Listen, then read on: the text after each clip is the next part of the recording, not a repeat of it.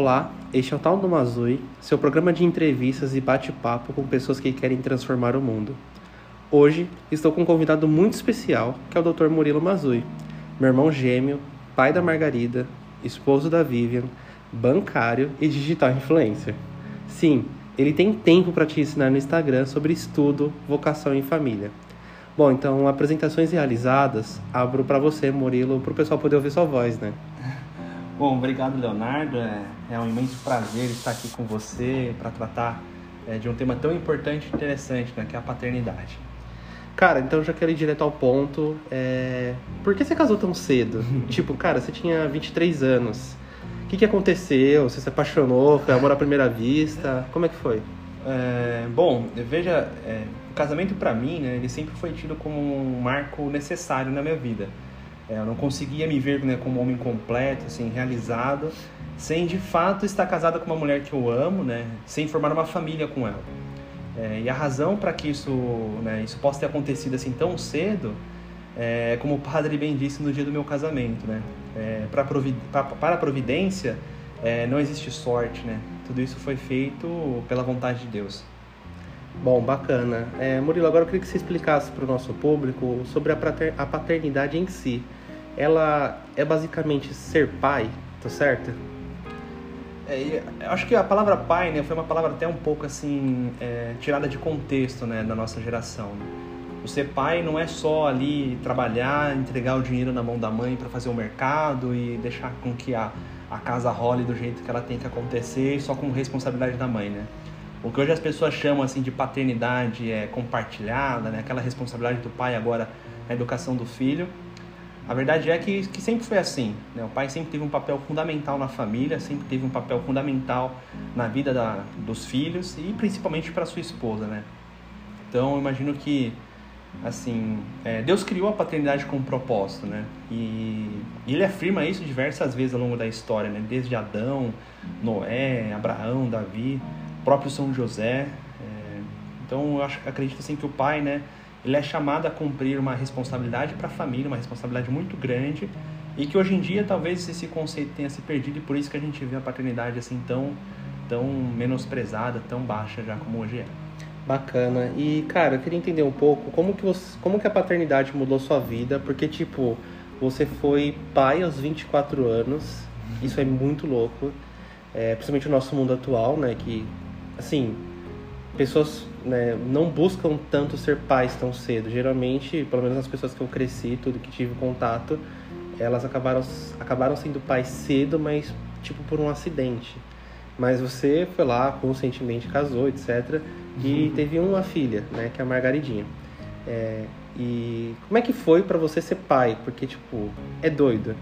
É, teve aquele frio na barriga, você ficou com medo teve angústia, você chorou, porque pra mim eu lembro de quando a gente soube da gravidez da Vivi e que a gente tava lá no shopping tudo e cara, eu mesmo na hora não entendi, porque tipo, cara, é meu irmão, é minha cunhada, as pessoas que eu cresci e, e, que eu do nada virou paz.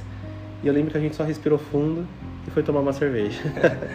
então, como é que foi isso? Caiu sua ficha quando? Tipo, depois de quando que a, você descobriu que ia ser pai?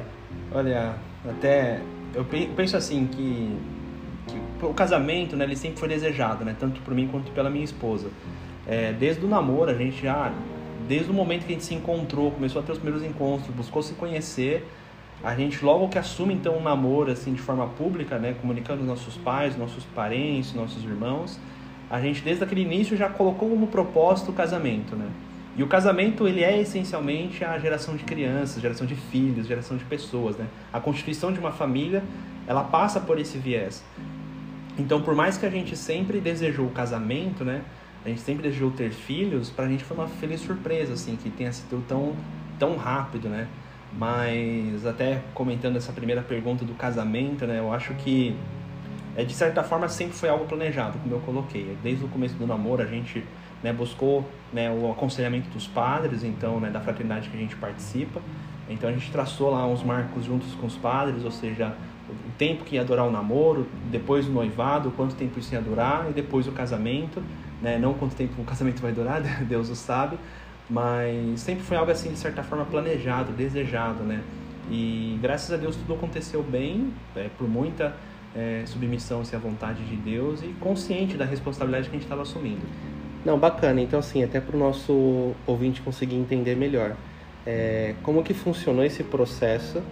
Você conheceu a Vivian? Durou quanto tempo? É, e depois, na hora que vocês falaram assim, bom, vamos nos casar, Sim. quanto tempo durou isso? Como que foi? E queria entender que você falasse um pouquinho mais sobre essa questão do acompanhamento dos sacerdotes é, que você Sim. teve, né? Qual, assim, eu diria assim, o primeiro desafio que você teve na hora que você é, foi casar, mas eu queria que você falasse muito mais o primeiro desafio depois você descobriu que ia ser pai. Ah, certo. Bom, veja bem, a, nós nos conhecemos, né, em 2015, se não me falha a memória, então as questões da datas assim é bastante importante porque a gente ficou então três anos se conhecendo, assim, eu visitava, né, a casa dela, né, os pais dela, conhecia os irmãos dela, ela também fazia essas visitas à minha casa, né, na presença dos meus pais. Quando a gente saía para algum lugar, era um lugar público, né, um, é, é, um shopping, é um passeio no parque, é um passeio na praça, ali né, na rua, tal, para se conversar e se conhecer de fato, né. E eu digo isso porque na época ainda éramos muito jovens ainda, né, ela estava concluindo o ensino o ensino médio, então ainda a gente, por mais que desejasse o namoro, ainda era algo bastante prematuro ali. Então, assim que a gente decide então é, constituir um namoro, né, a gente decide namorar, a gente já participava de uma de uma, uma fraternidade sacerdotal, né, aqui de São Paulo, né, que está presente aqui em São Paulo, uh, pedir esse conselho aos, aos, sacerdotes, né, como é que a gente deveria então é, constituir o nosso namoro, como é que deveria ser a nossa relação, a relação com nossos parentes, é, quais seriam as próximas é, decisões e importâncias que devíamos dar então para o namoro. Então esse acompanhamento foi feito com os sacerdotes e com nossos pais, né? Os nossos pais ali pelos conselhos diários, né, pelo próprio é, família, né, que a gente que a gente tinha. Então, o exemplo dos nossos pais, ela, né, vem do exemplo da sua mãe, eu venho do exemplo do meu pai. E, e também esse diálogo com os sacerdotes para entender tudo aquilo que estava acontecendo, aqueles sentimentos que surgiam, é, como a gente deveria ter assim é, a cabeça para seguir aquilo. Então a gente já namora com esse intuito de um dia se casar, mas a gente não, não tinha planejado assim quanto tempo iríamos, em quanto tempo iríamos casar. E aí, diante dessa conversa com os sacerdotes, né, analisando as condições financeiras, a possibilidade de, de família para conseguir sustentar uma família, que é uma das responsabilidades do homem. Então, dali a um tempo, a gente já tinha juntado né, uma quantia de dinheiro para conseguir pagar ali, os primeiros custos da, da vida. E aí, então, a gente noivou, né? E, e, aí depois veio o casamento. E aí você descobriu que você ia ser pai quando? Foi, assim, até para pra gente entender em que momento que você descobriu que sua filha ia nascer depois de casado? E o desafio eu queria que você contasse um pouco pra gente do tipo é, nossa meu desafio foi quando ela chegou em casa eu não tinha nada preparado como é que foi isso? Então ela a gente descobre a notícia né, do nascimento foi justamente até uma, uma, uma das vezes que você estava junto né que a gente foi ao shopping. A minha esposa enfim já estava sentindo todos aqueles incômodos que as mulheres sentem mesmo quando já estão ali já gerando essa vida é, mas a gente ficava assim meio é, pensativo se seria ou não, né? Eu acho que todo pai que passa pra, por esse por esse a mãe também, né? Que passa por esse período fica pensando se de fato é uma criança ou não, né? Porque os incômodos que ela sente, né? Uma, uma dor aqui, uma dor ali. Pois bem, então a gente tinha ido ao shopping e depois de uma conversa a gente decidiu então fazer o teste lá de gravidez e descobrimos que que ela estava grávida, né? A contar assim desde o dia que casamos, né, dá, daria algo em torno de duas semanas depois de casados que, que Deus nos presenteou com a Margarida. É, eu acho que foi assim uma feliz surpresa, mas de certa forma esperávamos isso, né, a vinda de um filho, porque a gente casou com esse objetivo de construir uma família, ter ter filhos. Mas a feliz surpresa foi para que tudo aconteceu tão rápido, que nós não esperávamos que isso acontecesse de forma tão rápida. Mas é uma notícia bastante assim, não assustadora, mas é uma notícia que nos deixa bastante intrigados, né? As paixões às vezes nos, nos levanta pensamentos de que a gente não vai conseguir, que tudo vai dar errado.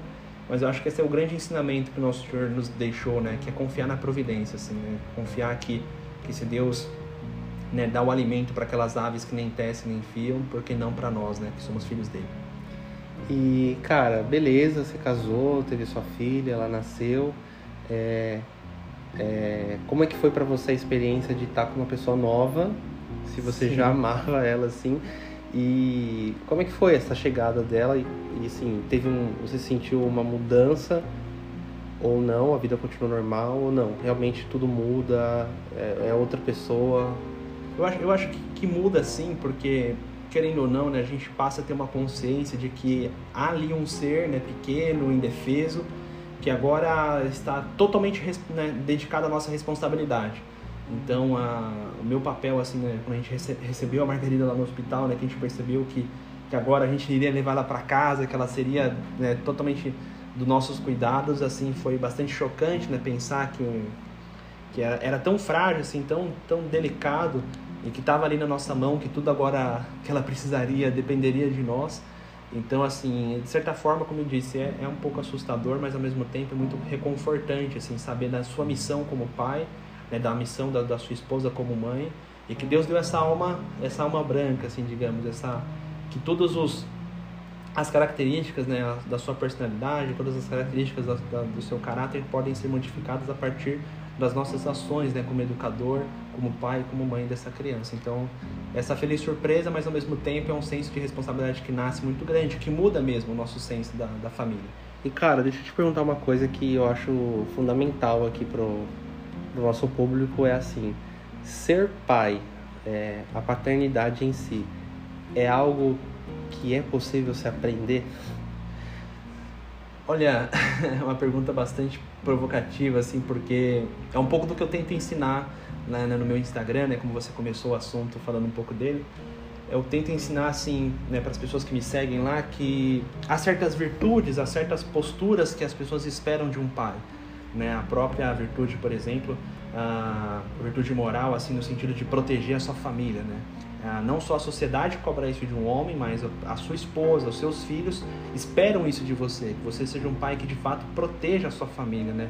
Moral e espiritualmente, né? Até dos ataques espirituais, ainda mais nesses tempos que estamos vivendo. Então eu acredito que assim como ser ensinado, né? Essa nossa geração fragilizada, né? Depende muito desse ensino e é um ensino que os nossos pais talvez já não tenham recebido. Então a gente perdeu aquele lapso né, que nós tínhamos de receber essa educação de paternidade, de maternidade dos nossos antepassados. Né? Teve uma lacuna nesse período em que a gente fica ausente desses princípios, desses valores e que a gente tenta resgatar hoje. Né? Há muitas famílias que estão é, na, nas redes sociais tentando resgatar esses valores da, de, de, da paternidade, valores da maternidade que hoje em dia já se perdeu. Então acredito que é possível sim é, ser ensinado e ser aprendido porque são constituições assim da nossa natureza propriamente, também da nossa espiritualidade que pode ser sim repassada aí pelas para as outras pessoas. E cara, deixa eu entender também a paternidade no mundo de hoje, a gente sabe que é um mundo bastante estigmatizado por diversas revoluções que degradaram a condição moral e social e que fizeram, enfim, da nossa vida uma vida meramente plástica, né? Líquida, digamos assim. E como que você vê a paternidade no mundo atual, no mundo que a gente está aí com certos problemas morais, né, na TV, na internet, é, como um todo, e ser pai hoje tá mais fácil do que ser pai há 200 anos atrás? Essa é uma pergunta bem interessante porque ela né, abraça dois lados bem curiosos assim, né? A nossa, é, o homem hoje é um homem fraco, né? Um homem frágil. É, mas ao mesmo tempo ele tem todos os recursos que nossos pais não tinham. Né? Então foi até um pensamento que eu tive bastante né, quando a Margarida estava nos seus primeiros meses de vida, que eu pensava, né, nossa, é tão, parece ser tão difícil cuidar de uma nova vida, mas veja só quantas facilidades a nossa vida moderna nos trouxe, né? A própria fralda descartável, né, o leite que hoje em dia já não mais que a, se a mãe não consegue dar leite direito, ela consegue ainda ter uma fórmula, né? Uma, a medicina avançou a tal ponto que consegue dar essa substância para a criança, ou seja, crianças já não morrem mais de fome porque não tem um leite materno, não se precisa traçar o mundo para procurar ali um leite de uma, uma mama né? que vai nutrir a criança. Mas eu vejo assim que apesar disso tudo, parece que isso tudo faz com que a gente seja cada vez mais frágil, cada vez mais fraco. Então vejo que há sim uma crise na paternidade, há sim uma crise na masculinidade, mas os tempos atuais não são assim desculpas e nem, nem a culpa disso tudo, né? A fragilidade está no homem que não assume mais o seu papel e a sua responsabilidade né, no meio social. Bacana. Bom, certamente esse podcast ele não teria fim, porque enfim, a gente tem assunto aqui para conversar Sim. durante horas, mas eu queria que você falasse um pouquinho do seu trabalho no Instagram para a gente poder fazer o nosso fechamento é, o que, que as pessoas podem buscar nas suas redes e como que a gente pode dar continuidade a esse assunto tão interessante que a gente falou hoje. Legal, é exatamente esse é um dos assuntos que eu trabalho na, no meu Instagram, né, pessoal, né, mas lá também eu falo assim do desenvolvimento pessoal, né, como um todo, ou seja, como você pode crescer em virtudes, né, melhorar os seus hábitos ruins, né, e torná-los em hábitos bons. É, também falo um pouco do direito, né, que é uma das minhas áreas de estudo, né, uma área de atuação também. Então falo um pouquinho de tudo, mas essencialmente assim, do desenvolvimento pessoal, é também o hábito da leitura, né? um hábito tão abandonado no nosso tempo, onde tudo parece ser tudo tão dinâmico. Né? Então, aquele verdadeira ordem que nós tínhamos na leitura, no conhecimento, né? eu tento restabelecer um pouco lá com o meu Instagram. Mas é basicamente isso: desenvolvimento pessoal, conversar sobre com, com as pessoas da minha vida particular e trocar, trocar conversas. Bacana. Bom, Murilo, eu agradeço imensamente o seu apoio. É, esse é o nosso episódio de abertura, então me acumula de bastante felicidade estar com você aqui.